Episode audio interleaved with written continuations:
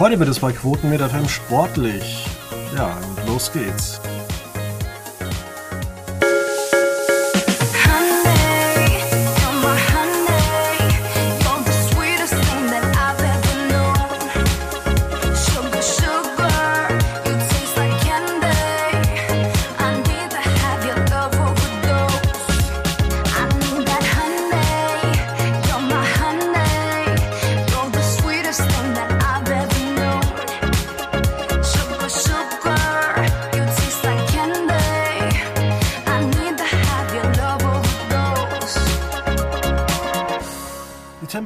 Sind schlecht, äh, dennoch gibt es einige kleine Verrückte da draußen, die sich bei 5 Grad äh, hinstellen, in kurzen Hosen ähm, Street-Volleyball spielen ähm, oder Fußball zocken, allen Abstandsregeln zum Trotz. Es sieht ja trotzdem alles gut aus, ähm, aber es ist kalt, es ist schlechtes Wetter und trotzdem wollen wir über eine Sportart reden, die ich selbst schon jahrelang am eigenen Körper ähm, erfahren habe. Aber erstmal möchte ich meinen Gast ähm, begrüßen.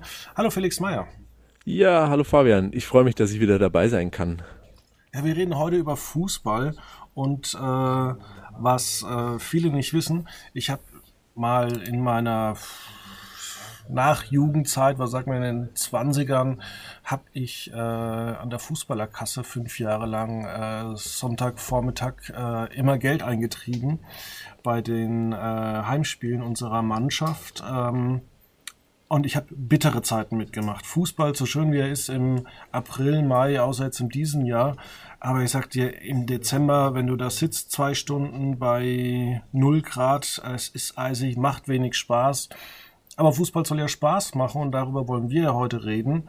Es geht bald wieder los. Wir haben uns auch schon vor kurzem über das wunderbare Thema Fußball unterhalten. Ähm, heute ist Donnerstag. Gestern wurde die UEFA Europa League entschieden. Wer hat denn eigentlich gewonnen? Ich habe es gar nicht mitbekommen. Ich habe äh, was ganz anderes angeguckt. Ja, es war spannend bis zum Schluss, so kann man es sagen. Äh, Villarreal hat tatsächlich gewonnen, den, damit auch den ersten ja, europäischen Titel der Vereinsgeschichte eingeheimst. Ähm, ja, dramatischer, wie es nicht dramatischer sein kann im Elfmeterschießen nach jeweils zehn verwandelten, verwandelten Elfmetern stand dann ja Torhüter gegen Torhüter auf der Liste und ja, Villarreal trifft und der Herr von Manchester United verschießt und damit gewinnt Villarreal die Europa League. In, in, muss man auch sagen, in Danzig ist ja heutzutage was Besonderes vor, wenn ich es richtig gelesen habe, 10.000 Zuschauern sogar. Uh, nicht schlecht. Mal gucken, wie viele am Ende davon wieder Corona haben. Man ähm, weiß es nicht. Ja, weil die Impfungen tatsächlich zum Teil gut vorangehen. Und ähm, der Gewinner zwischen der Europa League, also Villarreal, und der Gewinner der Champions League ähm, treten jetzt demnächst an im ähm, in Porto zum großen äh, Kampf des, äh, der, der goldenen Ananas. Also ja, entweder Endeffekt. Manchester City oder FC Chelsea. Das wird am Samstag schon ja, ausgetragen. Entweder Pep Guardiola oder Thomas Tuchel.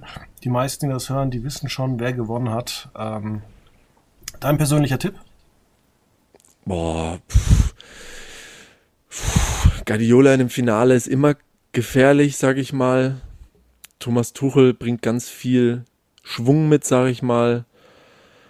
Ich weiß es nicht, aber ich muss auch sagen, wir hatten das ja schon beim äh, Thema Europameisterschaft beziehungsweise beim Thema ähm, Super League, als wir im Podcast vor ein paar Wochen drüber gesprochen haben. Für mich sind die europäischen Mit äh, Wettbewerbe mittlerweile so uninteressant. Also auch durch Corona. Ähm, ich gucke mir halt nicht an, ja, ob es jetzt Paris gegen Manchester City oder Porto äh, gegen Villarreal oder was weiß ich was ist oder Vorrunde irgendwie der österreichische Meister gegen sonst wen, das gucke ich mir jetzt ohne Zuschauer noch viel weniger an. Und wenn man nicht den Ansporn hat zu sagen, ja, heute Abend ist Champions League, kommt Jungs, wir treffen uns äh, um halb sieben in der Kneipe und bereiten uns ein bisschen drauf vor, ähm, ja, dann ist die Motivation ganz weit unten, auch wenn ich großer Fußballfan bin, ich muss es sagen, ähm, ich weiß, ich, ich gönn's Thomas Tuchel. Sagen wir es einfach so. Okay. Ähm, wir reden heute über den Sportanbieter The Zone, der ähm, vor fünf Jahren knapp gestartet ist Und ähm, ja, soll man sagen, es ist ein Erfolgsprodukt oder sollen wir einfach nur sagen, es äh, ist ein äh, Produkt, der ja, was, was ist denn das Zone eigentlich ein Produkt? Ist das, äh, ist das Zone erfolgreich?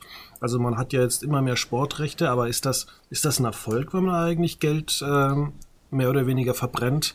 Ich meine, da könnten die mit auch ganz andere Sachen machen. Auf jeden Fall.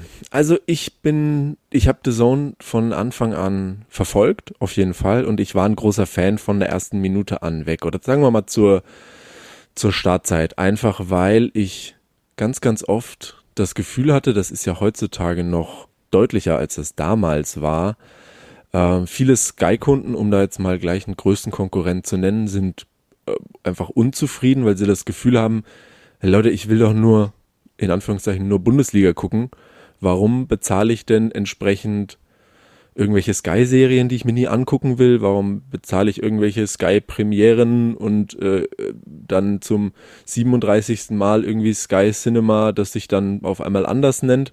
Ich will ja nur Samstag 15.30 Fußball-Bundesliga schauen. So. Ja, und vor allem, ganz kurz, um hier einzuhaken, The Zone ist in einer Zeit gestartet, wo Sky ähm, einen extrem langen Vorlauf probierte und dann halt auch irgendwie über Social Media der Spielerfrauen berichtet hat.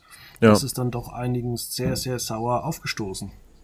Genau, also da war einfach vom Gefühl her Sky so ein zu großes Komplettpaket, wenn man nur einen kleinen Teil wollte. Und ich hatte das Gefühl, genau da startet The Zone rein. Auch weil ich glaube, am Anfang war sowas wie jetzt zustande kommt mit Champions League und Fußball-Bundesliga gar nicht so sehr das primäre Ziel am Anfang. Ähm, The Zone ist ja sehr, sehr stark mit US-Sport gestartet, mit ganz viel Eishockey, NHL, mit Basketball, NBA, auch ähm, die MLB, die äh, Baseball-Liga in Amerika und natürlich mit American Football über die Jahre hinweg. Das kann und man ja Premier auch. League. Und der Premier League tatsächlich, richtig. Ähm, das kann man ja, also zum US-Sport kann man ja auch sagen, gerade der Super Bowl im, im American Football genießt Jahr für Jahr mehr Publikum. Und ja, da sind sie so ein bisschen in einer guten Zeit, glaube ich, reingestartet, was den US-Sport anging. Und mittlerweile hat sich zu einem super Projekt entwickelt. Es gibt nach wie vor Kritikpunkte, die man verstehen kann, verstehen muss. Aber ich meine, faktisch auf dem Papier stehen jetzt ähm, im Endeffekt die komplette Bundesliga. Ähm, die Freitagsspiele, ähm, Sonntagsspiele live, alle. Dazu kommen ähm, ja die Champions League. Das ist, sind nun mal aus jetzt deutscher Sicht die größten ähm, Wettbewerbe. Und jetzt frage ich mich als Bundesliga, als Fußballfan in Deutschland, gibt es noch einen Grund, Sky zu haben, wenn ich wirklich nur Fußball haben will? Und ich sage dazu nein. Okay. Da ist natürlich die Frage, wie soll es denn in Zukunft eigentlich aussehen, wenn man sich jetzt überlegt, dass äh, The Zone für diese ganzen Wettbewerbe, ich schätze mal, 500 Millionen pro Jahr hinlegt, ähm, wie viele Kunden braucht man denn da, um diese ganzen Rechte und äh, Produktionskosten zu bezahlen? Also wird The Zone mit seinem Rechtepaket ähm, Gewinn machen in den nächsten drei Jahren? Ich glaube, da muss ganz, ganz viel zusammenkommen. Zum einen haben sie, was für mich das Logischste war, ein Stück weit die Preise angehoben, wobei ich immer noch sage, wir reden über einen Streamingdienst, der jetzt neuerdings dann 14,99 im Monat kostet. Ähm, da braucht sich wirklich niemand zu beschweren, ohne das vergleichen zu wollen mit Sky oder anderen Anbietern. Ähm, wie gesagt, 14,99 im Monat oder ein Jahrespreis von, ich glaube, 149,99. Genau. Ähm, da braucht sich keiner beschweren. Aber es ist tendenziell ein höherer Preis. Man hat ja irgendwann mal, ich glaube, mit 11,99 gestartet und ist jetzt innerhalb von fünf Jahren, wie du ja gesagt hattest, ähm, bei 15 Euro oder 14,99 angekommen. Das ist für mich vollkommen in Ordnung für das Mehrangebot, das ich auch habe. Also zum einen hat man, nimmt man da ein bisschen mehr Geld ein. Ich glaube, man hofft natürlich auch, dass man Kunden gewinnen wird mit dem neuen Angebot. Das denke ich, wird auch passieren. Ähm, zum anderen, neben den Live-Übertragungen hat ja The Zone angekündigt, man möchte viel mehr Formate rund um die Bundesliga und die Champions League etablieren. Das denke ich mal wird sich in ja Vorberichten aus äh, ab, abspielen. Das wird sich vor großen Spielen in Vergleichen abspielen. Das werden diese typischen, wie liefen die letzten Jahre die größten Duelle zwischen Mannschaft A und Mannschaft B, solche Formate werden sich da ergeben und das wird dann ein Stück weit auch logischerweise mit Werbung vollgepackt werden. Glaube ich jetzt. Ähm, da wird man etwas Geld einnehmen wollen. Ähm, am Ende vom Tag, das ist die Frage, die ich mir bei The Zone schon tatsächlich auch immer gestellt habe, ist, das ist ein riesiges Paket, das jetzt noch größer geworden ist. Und ähm, es ist sehr, sehr günstig, auch mit 14,99. Ich weiß nicht, wie man da wirklich sinnvoll arbeiten kann. Ich weiß nicht, ob das am Ende eine schwarze Zahl sein wird. Ähm, aber offenkundig, ich meine, die letzten fünf Jahre funktioniert Und The Zone wächst, sowohl vom Angebot her als auch von den ähm, ja, Menschen, die sich den Dienst kaufen wollen.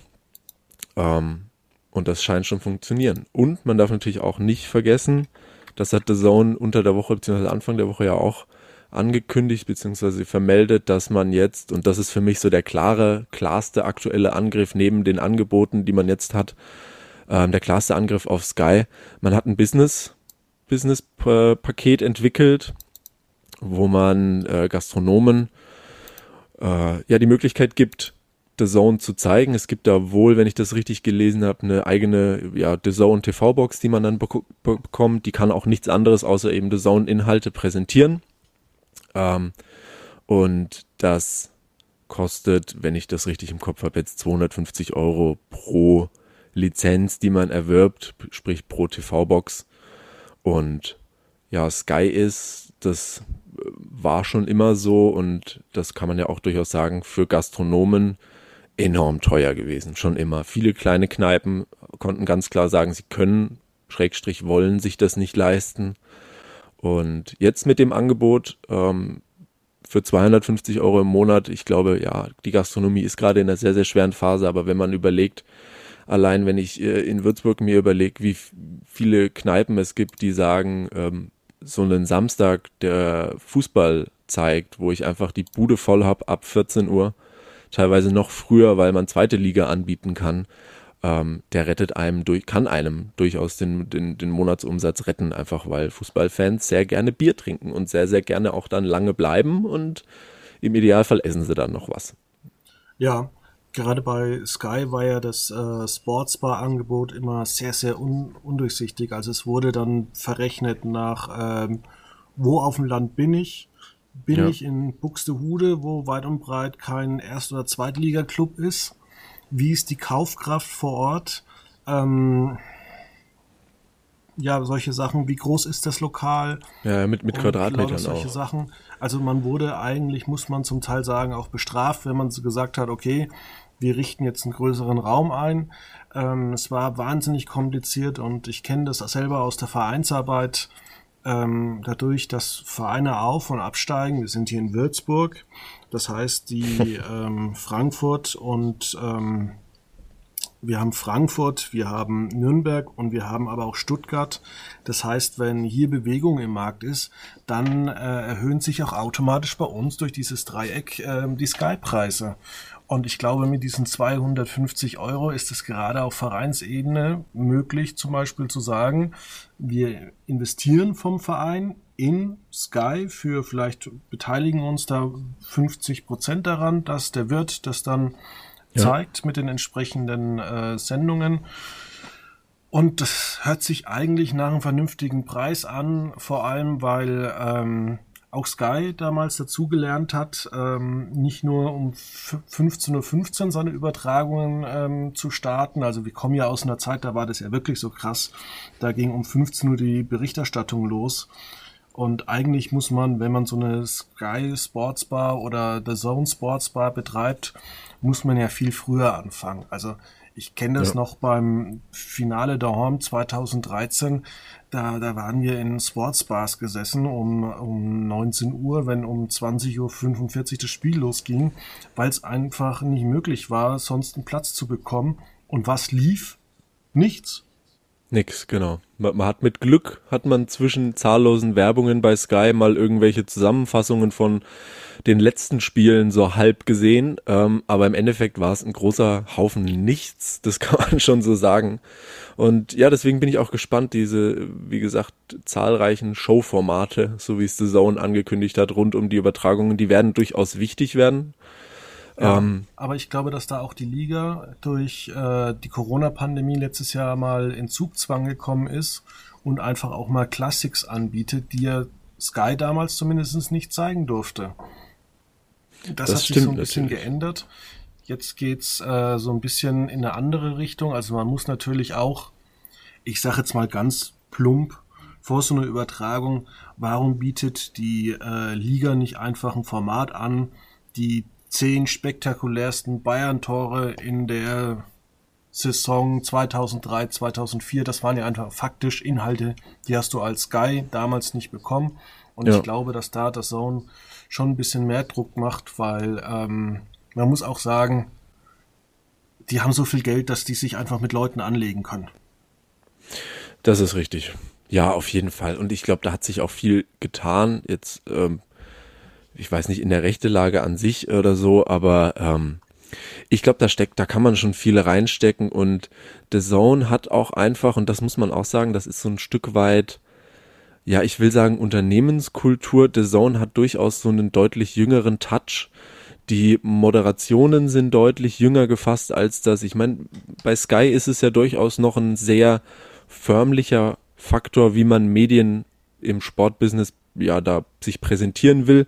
Also bei The Zone, gut, in dem Maße gab es jetzt sowas noch nicht, wie Sky es anbietet, mit wirklich Live-Moderationen zwischen den Spielen und so weiter in einem Studio. Das hat The Zone jetzt in der Hinsicht noch nicht gewagt, aber da stören sich ja durchaus einige Zuschauer dran, dass man sagt, ich möchte irgendwie einen dreckigen Zweitliga-Fußball-Fight sehen um 13 Uhr, 13.30 Uhr aber dann sitzen da halt zwei Sky-Moderatoren im Studio mit weißem Hemd und roter, Quad äh, und roter Krawatte, wo man sagt, da geht auch viel irgendwie von dem Touch, von dem Ambiente verloren. Und ich glaube, da kann The Zone ganz, ganz viel machen, weil sie einfach ein sehr, sehr viel jüngeres Image haben, ein sehr, sehr viel lockereres Image haben.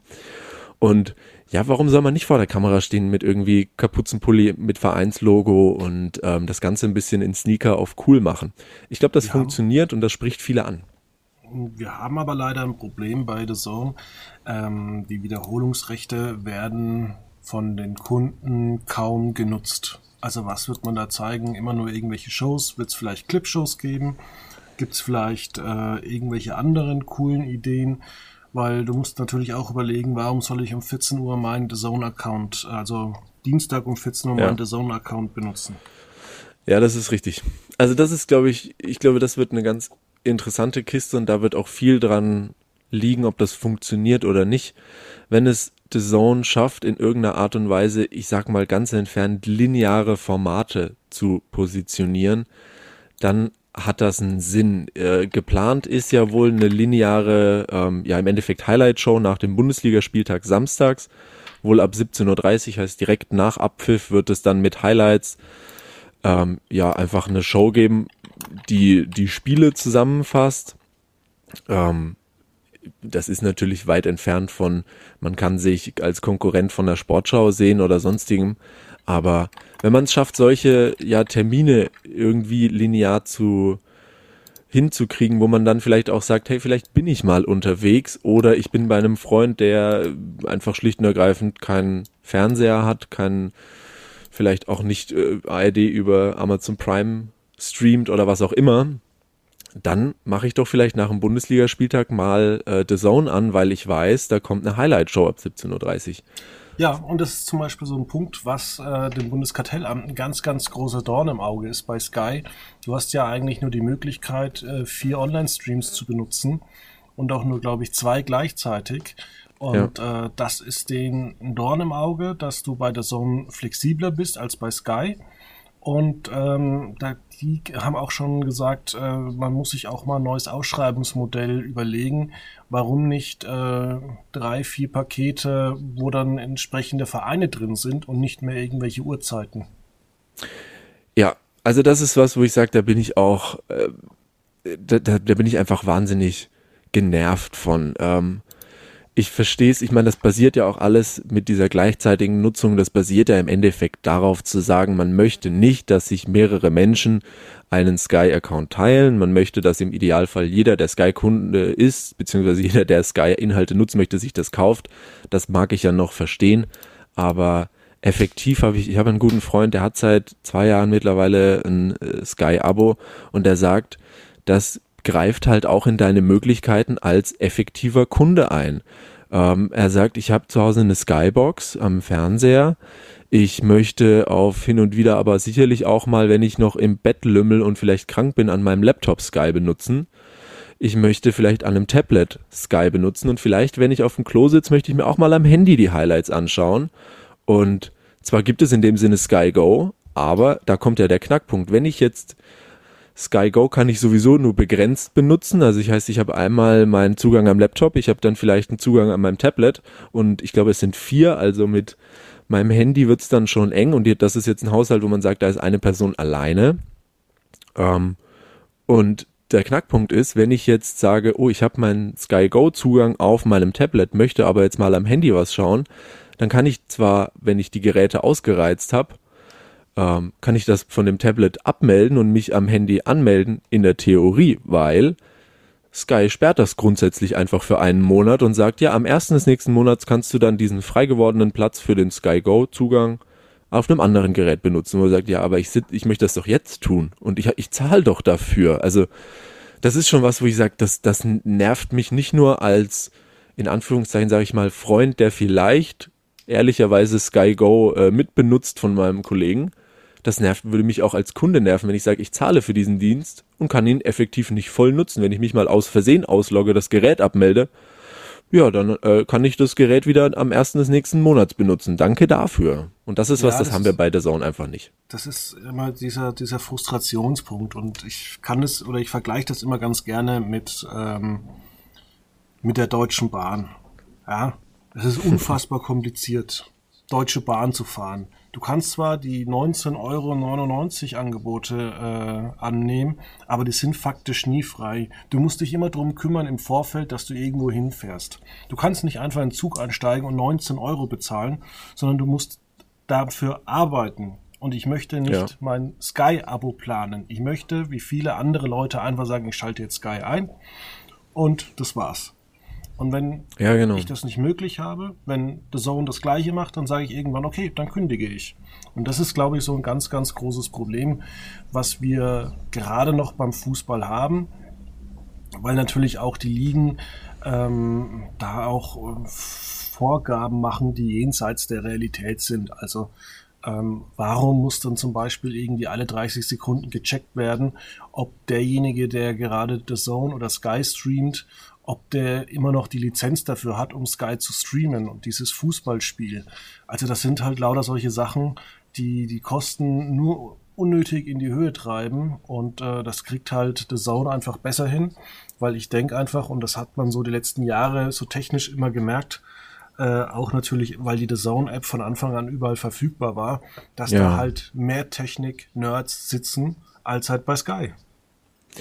Voll und ganz. Und äh, also das ist auch was, das hat mich am Anfang auch von The Zone überzeugt, in dem Sinne, weil ich, wie schon gerade beschrieben, genervt war einfach von diesem Sky hin und her mit. Und dann gab's ja die abstrusesten Zeiten, wo man Sky dann zwar am Laptop nutzen konnte, ähm, nicht aber ja, per HDMI-Kabel äh, an den Fernseher verbinden konnte, äh, sprich man war an den Laptop gebunden, was ja überhaupt gar keinen Sinn gemacht hat.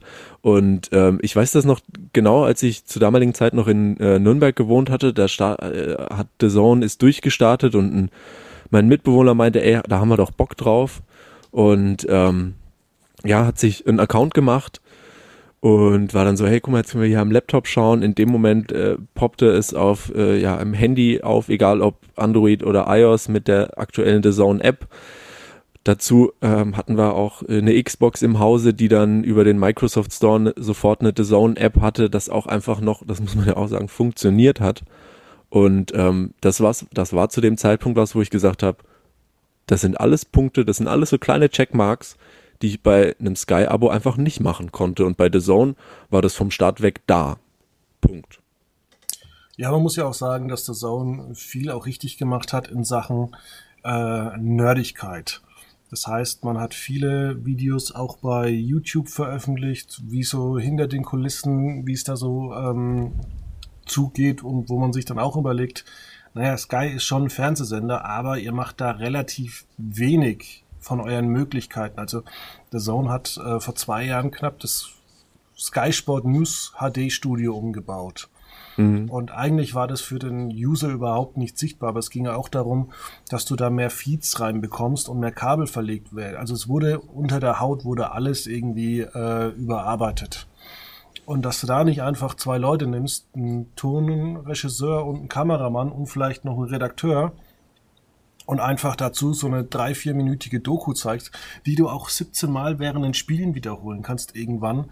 Ähm, und wenn du sowas irgendwie, wenn du da drei festangestellte Leute hast, die das den ganzen Tag machen, weil sie sowieso bei einem Fernsehsender arbeiten, das ist ja das, das Lustige.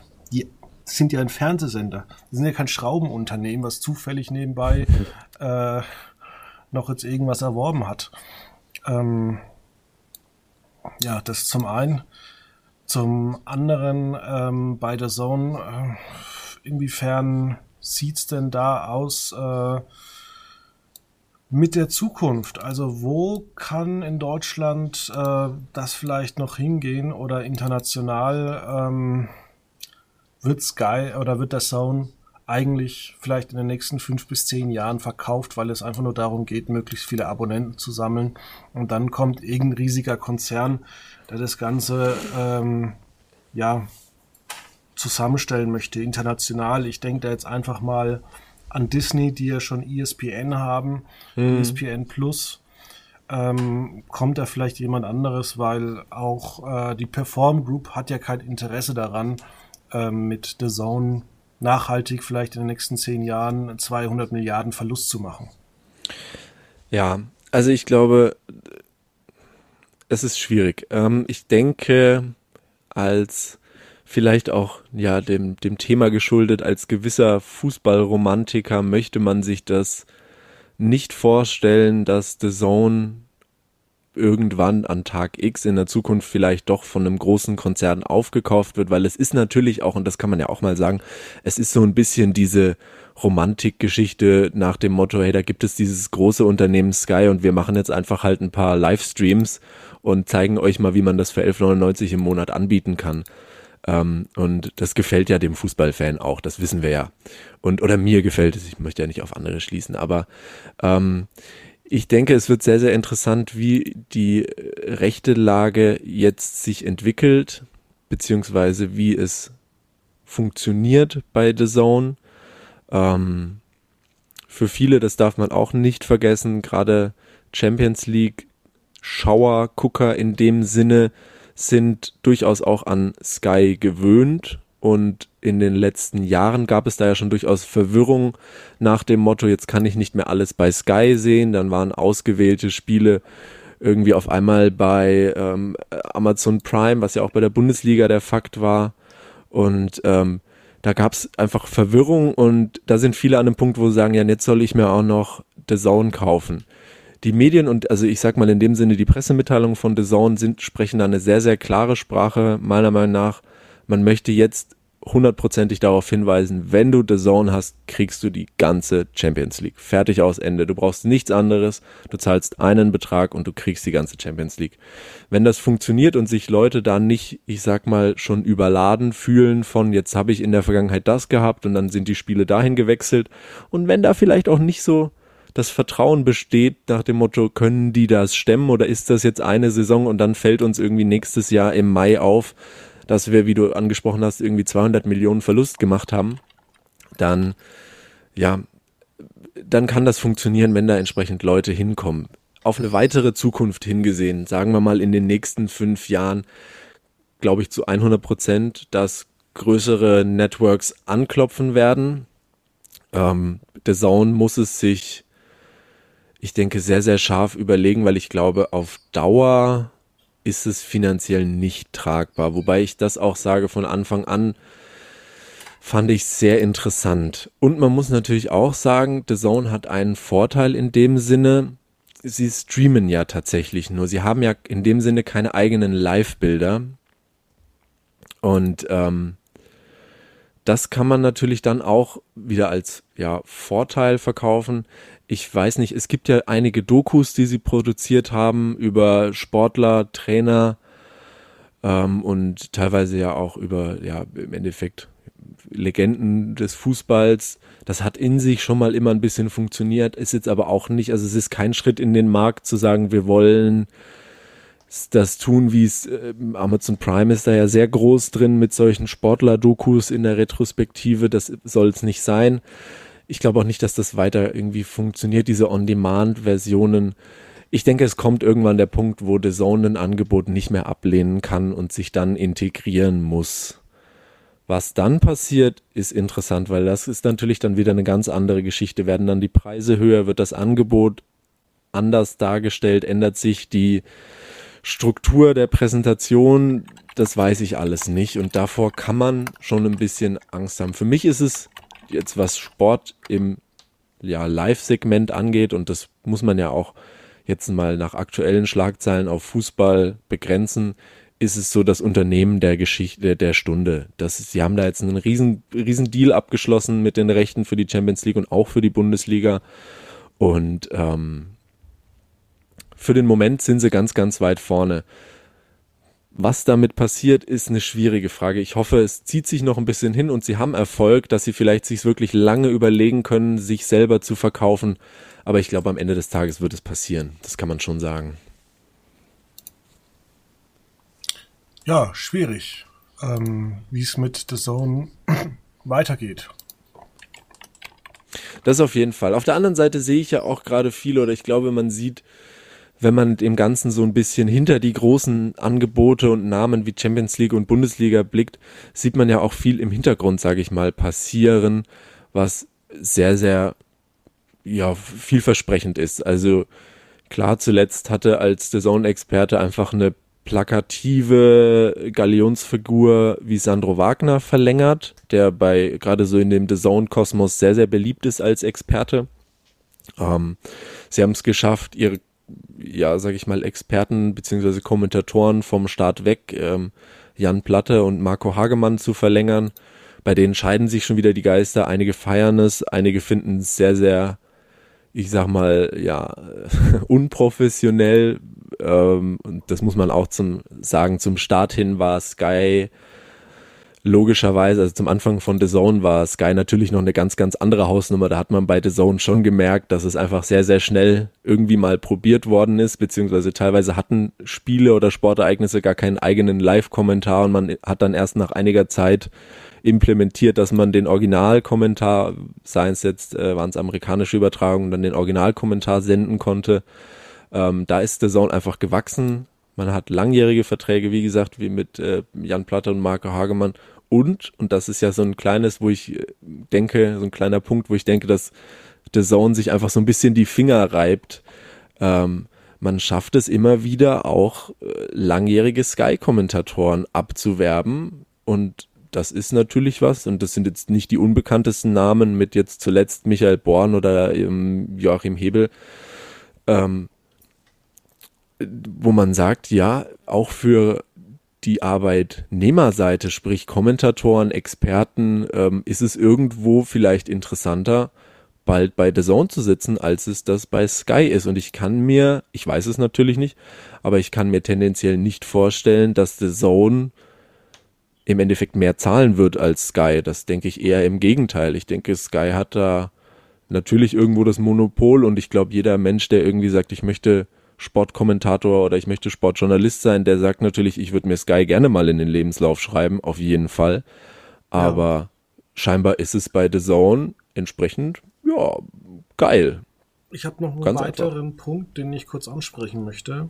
Und zwar ist ja jetzt, ich weiß nicht, ist es jetzt schon durch das neue Urheberrecht? Ich glaube, es muss noch in dem Sinne bestätigt werden. Was ja natürlich auch beinhaltet, dass es nicht mehr strafbar ist, wenn wir beide jetzt privat sagen, okay, wir machen jetzt äh, eine Playlist bei YouTube, wo wir bis zu 15 Sekunden eines Spiels, besten Torszenen, besten Fouls, hochladen können. Das muss dann nicht von YouTube gelöscht werden. Wir können theoretisch unsere eigene Plattform äh, bauen, solange wir damit kein Geld verdienen. Ähm, und es gab ja auch schon die letzten Jahre immer schon bei äh, YouTube oder bei Google nach ein paar Tagen ähm, Live-Bilder. Ähm, es gibt so viel Live-Sport inzwischen.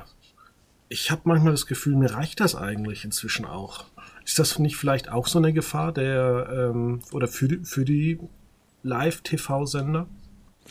Also ich glaube, das kann ganz, ganz interessant werden, weil es zielt natürlich und das ist so ein bisschen diese Urheberrechtsgeschichte, ist ja im Endeffekt an, ja, man kann das so sagen, an eine gewisse Zeitspanne gekoppelt. Wie du sagst, man kann sagen, solange du unter 15 Sekunden irgendwas zeigst, äh, wirst du im Endeffekt keine Probleme bekommen. Das ist jetzt mal ohne das wirklich im Detail zu wissen, einfach ausgedrückt.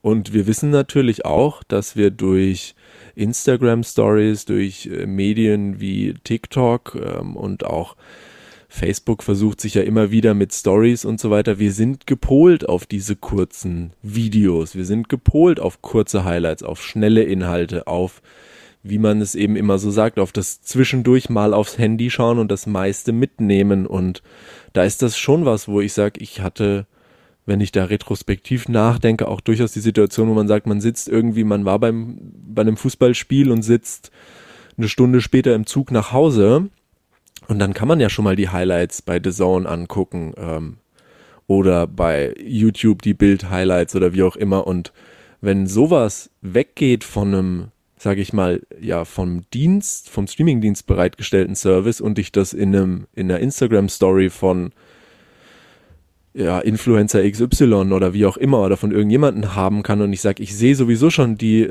Highlights, ich weiß, okay, Ergebnis, dann sehe ich innerhalb von zehn Sekunden die zwei Tore, die gefallen sind das schnell in einem Video aufbereitet und durchgesendet, dann ist das natürlich was, wo ich sage, dann lande ich vielleicht nicht mehr bei The Zone oder bei wo auch immer und gucke mir dann noch den ganzen Spielbericht an. Das ist schon richtig.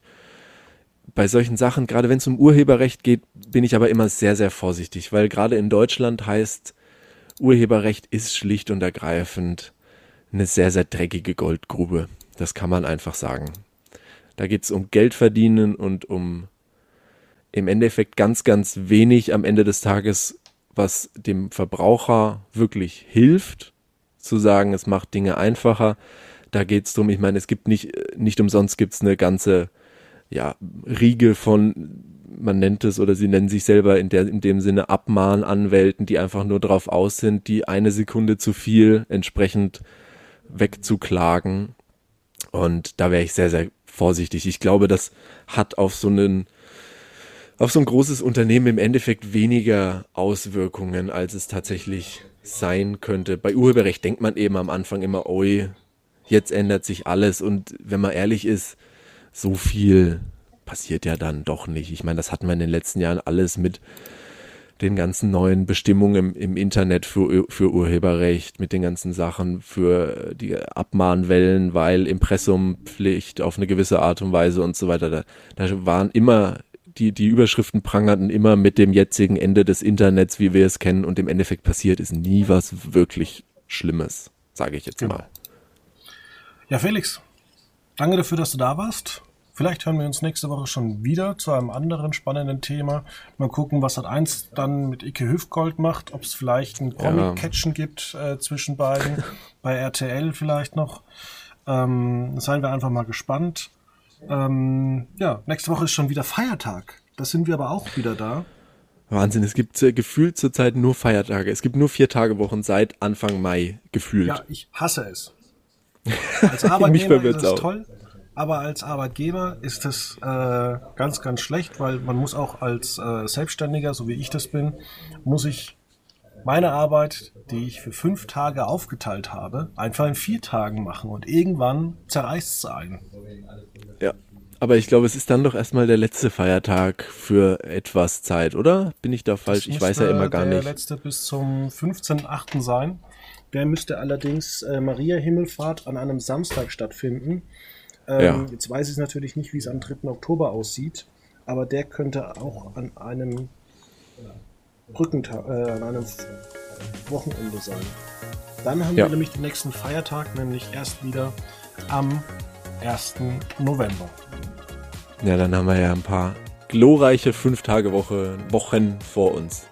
Genau. In diesem Sinne, bis nächste Woche. Ja, bis nächste Woche.